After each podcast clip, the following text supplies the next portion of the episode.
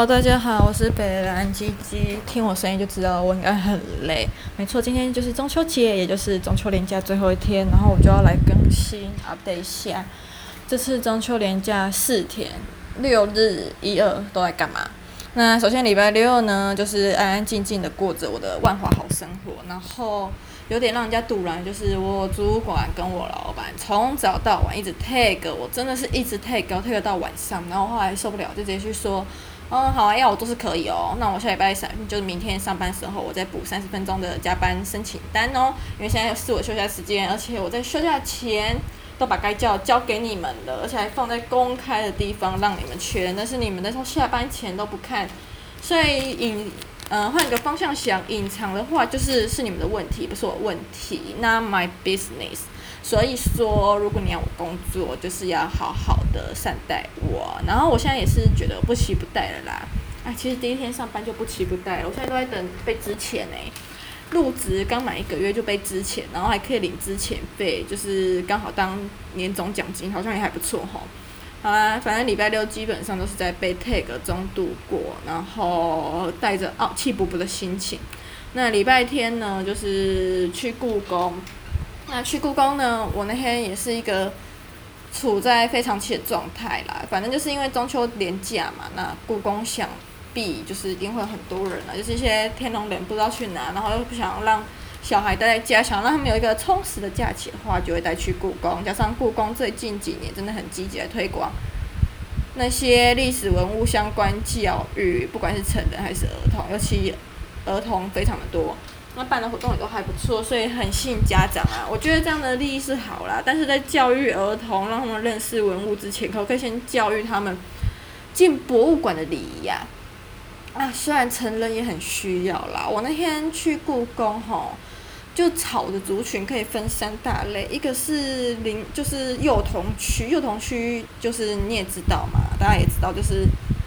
唉，就只能怪父母不会教，没有跟他们讲说进博物馆要安静的看，看东西是用眼睛好吗？不是用嘴巴，而且呢是一个安静的环境，不是让你蹦蹦跳跳跳蹦迪跳 disco 的地方吼。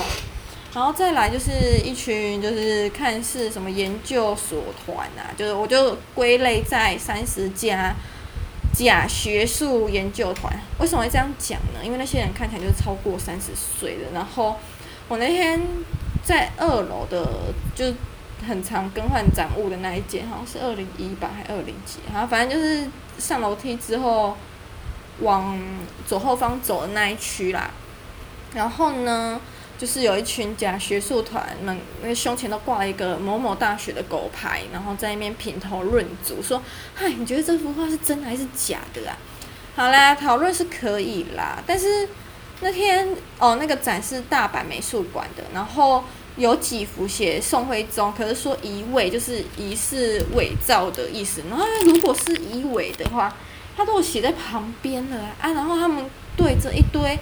对着一两幅没有写疑伪的画在那品头论足，说你们觉得这是真还是假的？我就觉得哦，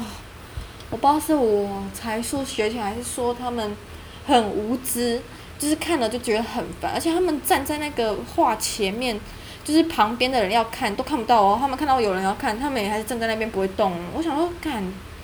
真的很想看清楚到底是哪个学校的呢？真的是很不要脸，就是。艺术不是应该要开放给大众，又不是给你专门博学术用啊！你要站在那边研究很久，你看到别人经过的时候，你可以稍微让一下，然后等别人看完走之后，你再继续看，你爱看多久就看多久。但就是你就一直挡在那边，然后我后来就想说，算了算了，先去看其他区，等到他们在那评头论足完再来看。就等到我看到另外一区的看到一半的时候，哇，那群游击队又过来嘞，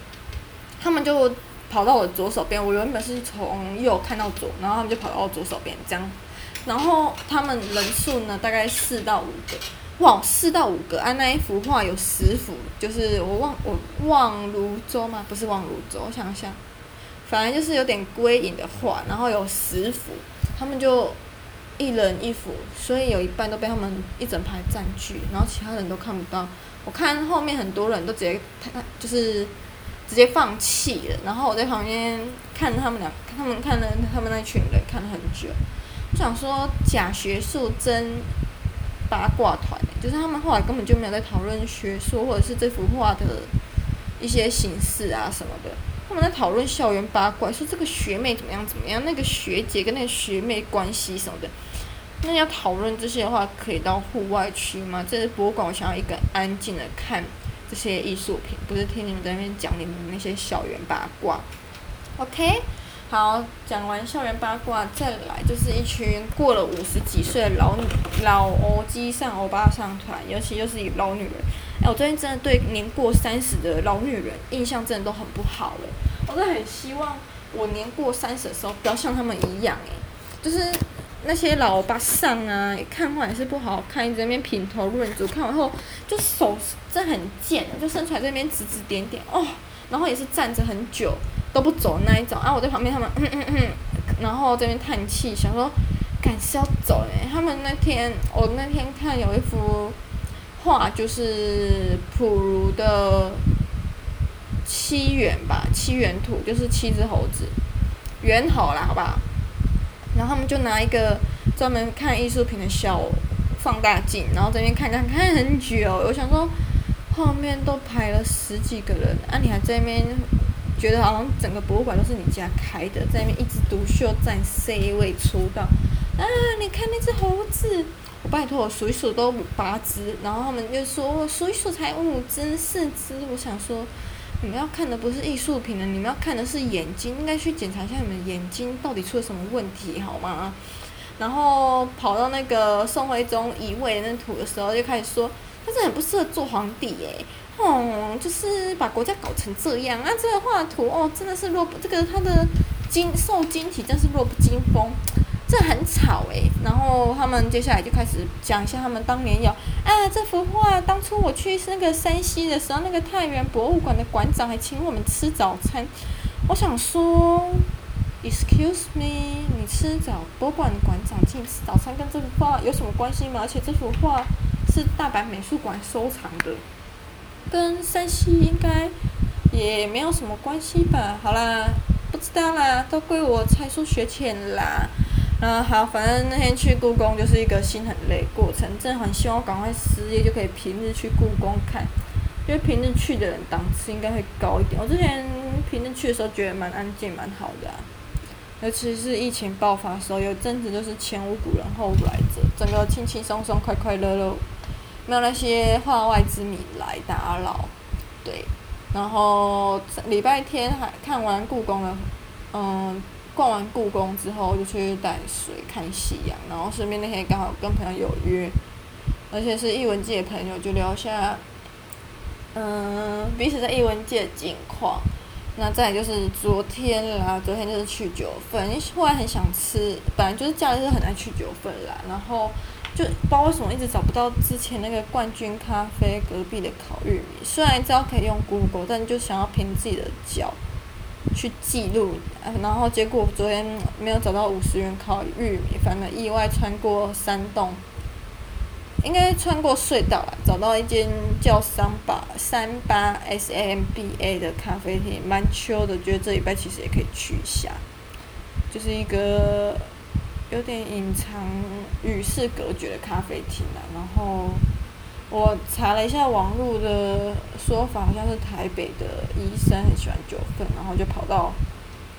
九份去开咖啡厅，这样想要看什么医生这么有钱，我可以来资助一下我啊。好啦，差不多昨天就这样，然后昨天就一个人去吃十二锅，真的很感谢疫情呢，就是一个人吃火锅也不孤单。虽然之前在疫情之前就一个人尝试吃火锅，可能那时候连武汉肺炎是什么都不知道的时候，一个人吃。就是有种挑战的感觉，然后现在吃反而是觉得可以好好享用食物的美味，也可以有借口，而且这时候一个人去吃火锅的好处就是你可以几乎都不用排队，因为座位的安排就是人越多的话，座位越难安排，人少才是优势。像我今天中秋节啊，去年市里那个呃泰式路边摊哈喽五五开张，然后去年中秋节就排了很多了。所以我去年就看到那个排队人潮之后，就直接选择不要吃那间，改吃别的。那今年再去排的时候呢，哦，还是有排队的人的，但我去的时候刚好排队的人没有很多，就是那种人数很多的大家庭这样。然后店员就问我几个，我就说一个，就直接免排队，十连治完就进去了，超爽。好，然后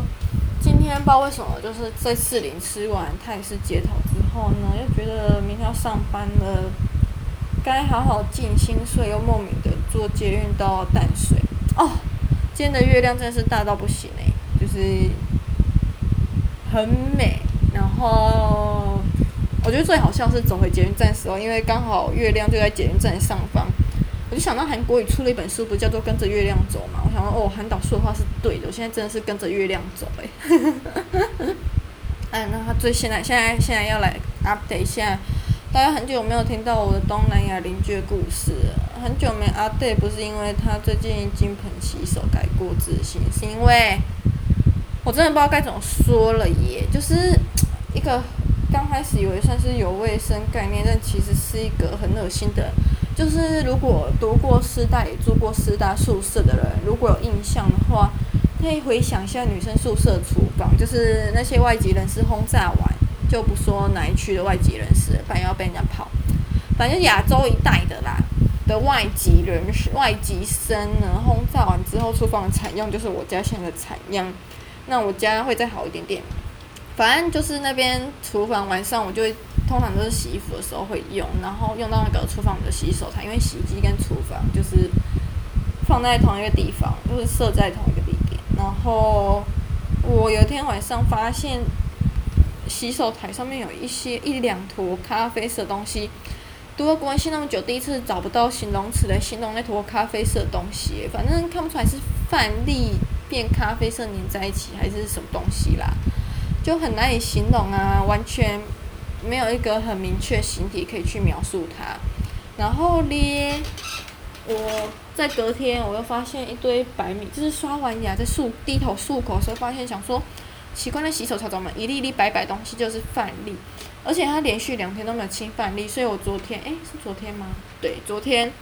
我就直接跟他在厨房碰面，我又很不爽，直接跟他说，呃，那个你的洗手台用完要清哦，他就脸很臭点头，我想说有什么好脸臭的啊？我们家会那么多蟑螂，那么多虫，不都是你的宠你养出来的宠物吗？然后他就点头，就说，就是你好几天都有留下一堆咖啡色，不知道是什么东西的东西。然后你看这里洗手台就还有白色米粒。然后呢，我发现他点完头之后有没有清干净啊？对，再来就是今天倒垃圾，而且我应该不止一次发现，是今天听到那个声音比较明显，就是我们家大门有两道。然后一二三，第一道门就是有三道锁，就是要转三下来。然后第二道门就是上面有一个锁，下面还有一个锁，所以这样子总共一二三四五，总共有五道锁。然后刚刚我要去洗澡的时候，刚好听到他要去倒垃圾的声音，我就只听到咔咔咔三声，门就关起来了。我想说是怎样门没锁，可是结果我去检查，发现干你娘门真的没锁，我就赶快把门锁起来。我想说，天呐，他真的是我。外宿以来遇过最雷的人呢、你不要跟我讲什么东南亚人都很无知哦。我想要看外宿基本道理不就是互相尊重吗？而且我在刚搬来跟他谈摊牌的时候，就跟他说，希望我们可以好好过生活，不要打扰彼此，但就是做到基本尊重。啊，连去倒垃圾都不尊重，我想说，去倒垃圾锁门是天经地义的事情吧？就比如有一天你家被偷，我就觉得我房间还好，我平常都有在锁。反正他房间我是不知道怎么样被偷是他自己的事情。而且我最近发现我们家到处 everywhere 都是他的东西耶。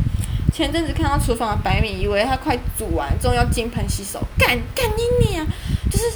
他昨天又把白米补满，我想说这什么什么自动金币会自动长出来的故事是不是？拜托不要哦！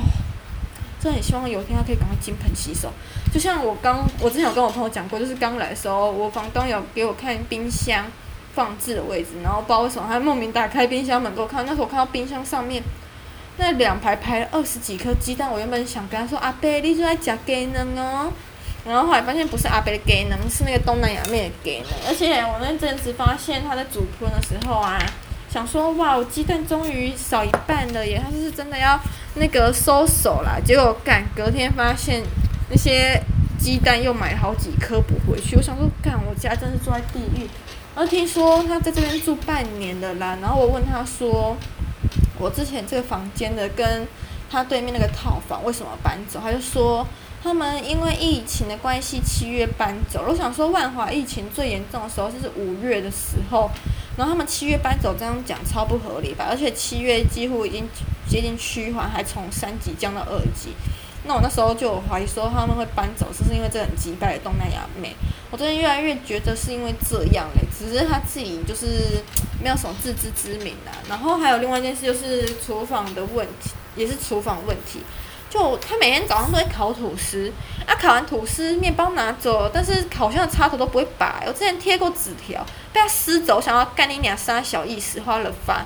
然后前几天要贴一张纸条，告诉他随手拔插头，还不是被他撕消，想要干你干，就是要提醒你随手拔插头，那边撕屁撕哦。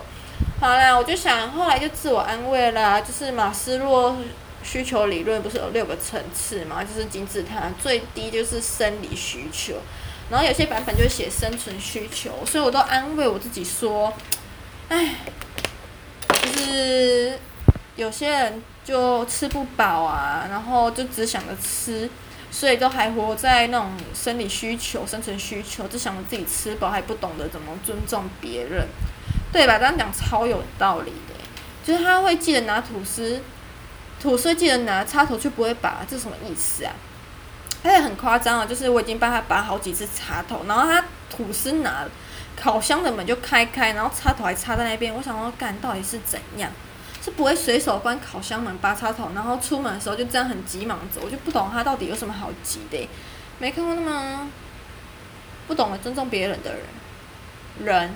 很不想说东南亚怎么样啦。毕竟我之前有去过东南亚，也很喜欢东南亚。只会觉得他真的是在破坏大家对东南亚印象，就有些人可能对东南亚已经有一些歧视。然后我觉得他住在这边，然后生活习惯那么糟糕，然后也很不懂尊重别人，真的是拉低整个东南亚的档次。